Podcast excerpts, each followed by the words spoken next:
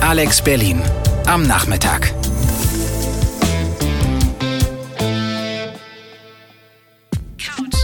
Couch FM. Klangkompott.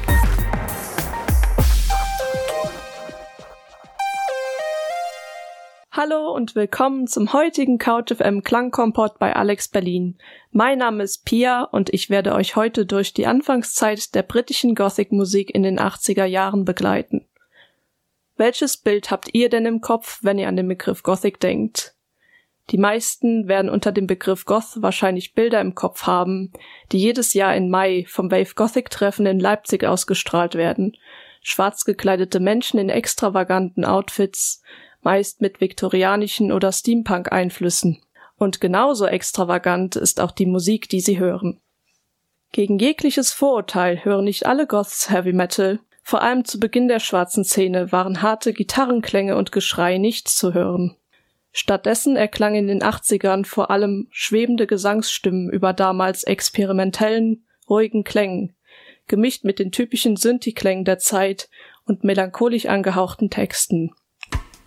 Für einen ersten Eindruck hierzu starten wir direkt im Jahr 1979 mit der Band Bauhaus und ihrem Song Bella Lugosi's Dead, der als einer der ersten Gothic-Songs gilt.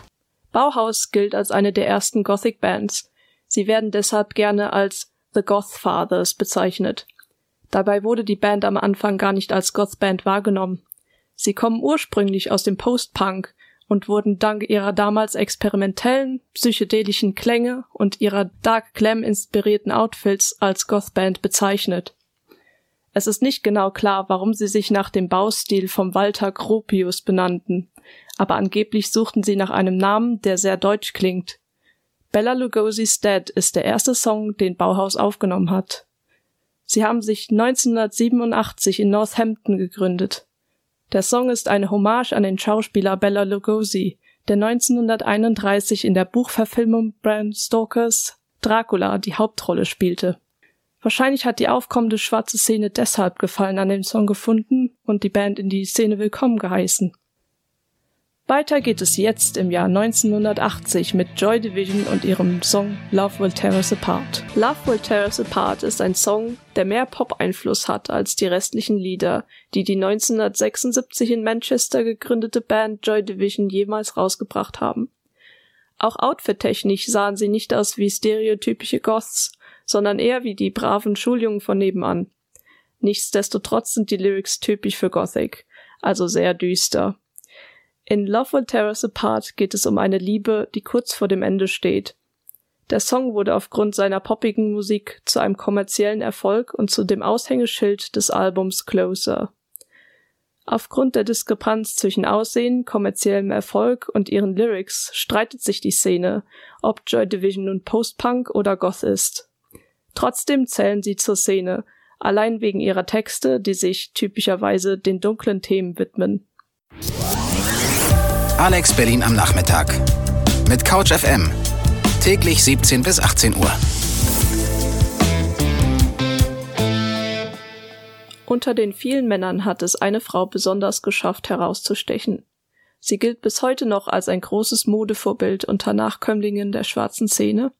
Die Rede ist von Susie, die Frontsängerin der Band Susie and the Banshees.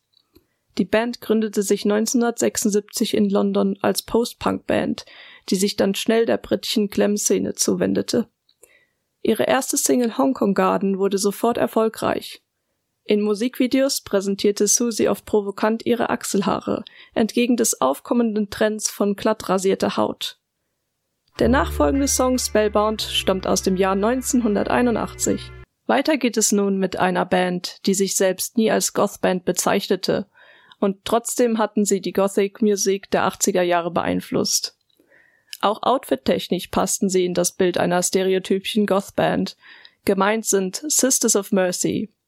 Sie haben sich 1980 in Leeds gegründet und nahmen im gleichen Jahr ihre erste Single auf. Der Song wurde dann auch im Radio gespielt, was sie mit der Aufnahme bezweckt hatten. Die Sisters bezeichnen ihre erste Single The Damage Done heutzutage als schrecklich. Unter Sammlern ist sie nun aber mehrere hundert Pfund wert. Das nächste Lied Temple of Love war um einiges erfolgreicher als The Damage Done. Der Song wurde in den 90ern nochmal neu aufgenommen und die Band konnte damit nochmals neu durchstarten. Das waren Sisters of Mercy mit Temple of Love aus dem Jahr 1983. Übrigens, der Sänger Andrew Eldridge spricht Deutsch. Er wohnte in den 90er Jahren in Hamburg und hatte sogar eine Dauerkarte für den FC St. Pauli. Alex Berlin am Nachmittag. Mit Couch FM. Täglich 17 bis 18 Uhr. Ihr hört das Klangkompott von CouchFM und weiter geht es mit britischer Gothic-Musik der 80er Jahre. Das waren Echo and the Bunnymen mit The Killing Moon aus dem Jahr 1984. Der Song war der zweiterfolgreichste Song der Band, ist mittlerweile aber der bekannteste dank verschiedener TV-Serien und Filme. Zu hören war er unter anderem in Donnie Darko oder 13 Reasons Why. Das ist auch sehr passend, denn laut dem Frontsänger Ian McCulloch geht es in dem Song um den Anfang und das Ende von allem. Er sagte selbst, It's about everything, from birth to death to eternity and God, whatever that is. And the eternal battle between fate and the human will. It contains the answer to the meaning of life. It's my to be or not to be. Weiter geht es nun im Jahr 1984 mit Depeche Mode. Depeche Mode startete 1980 als Synthie-Pop-Band, die sich in Basildon, Essex gründeten. Während den 80ern veränderte sich ihr Sound und sie wurden immer populärer in der New Wave und Gothic-Szene. Das bekannteste Album Violator stammt aus den 90ern und erreichte Platz 2 in den britischen Albumcharts. Die Szene fand Gefallen an dem neuen Sound der Band, der dunkler wurde und deren Texte sich mit Tabuthemen und dem Melancholischen auseinandersetzte. Master and Servant von Depeche Mode erreichte im Jahr 1984 Platz 9 der britischen Singlecharts. Das Lied handelt von der BDSM-Beziehung zwischen Herrn und Diener und wurde deswegen nicht im amerikanischen Radio gespielt. Der Songwriter der Band, Martin Gore, kam während den frühen 80er nach Berlin und tauchte dort in die sexuell freie Untergrundszene ein, von der er auch kleidungstechnisch beeinflusst wurde. Dort lernte er die Industrial Bands der Zeit kennen und wurde unter anderem durch den experimentellen Sound der Band Einstürzende Neubauten inspiriert. Diesen ließ er auch im Master and Servant Album einfließen. Das Violator Album hatte den größten Einfluss auf die Gothic-Szene doch die Band begann schon in den 80ern mit ihrem Sound zu experimentieren und Texte über Tabuthemen zu schreiben. Das waren The Cult mit She Sells Sanctuary aus dem Jahr 1985. Der Anfang des Songs erinnert mich sehr an die Musik aus dem Film The Crow mit Brandon Lee, ein typischer Gothic-Film der 90er. The Cult sehen auf den ersten Blick nicht unbedingt wie eine klassische Gothic-Band aus, sondern als kämen sie direkt vom Set eines Piraten- und Cowboy-Films. Die Band hat sich 1981 in Bradford gegründet. She Sells Sanctuary war die vierte Single. Sie brachte ihnen kommerziellen Erfolg und einen Platz 15 in den britischen Charts. We have a new single out uh, this week. It's called Wasteland and this is how it goes. Das war ein Interview der Band The Mission in der TV-Show Star Clinic von 1987, in der sie ihren neuen Song Wasteland vorstellten.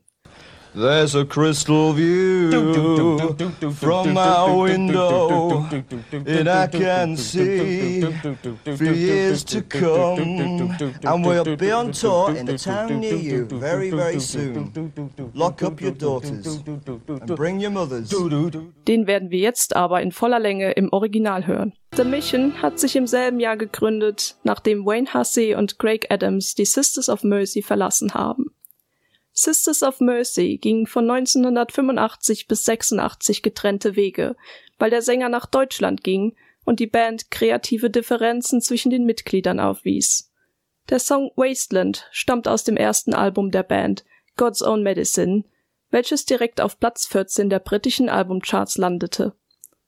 Grund für ihren Erfolg war, dass viele Fans von Sisters of Mercy zur The Mission Fanbase überwanderten was die Band sehr populär in der Gothic-Szene machte.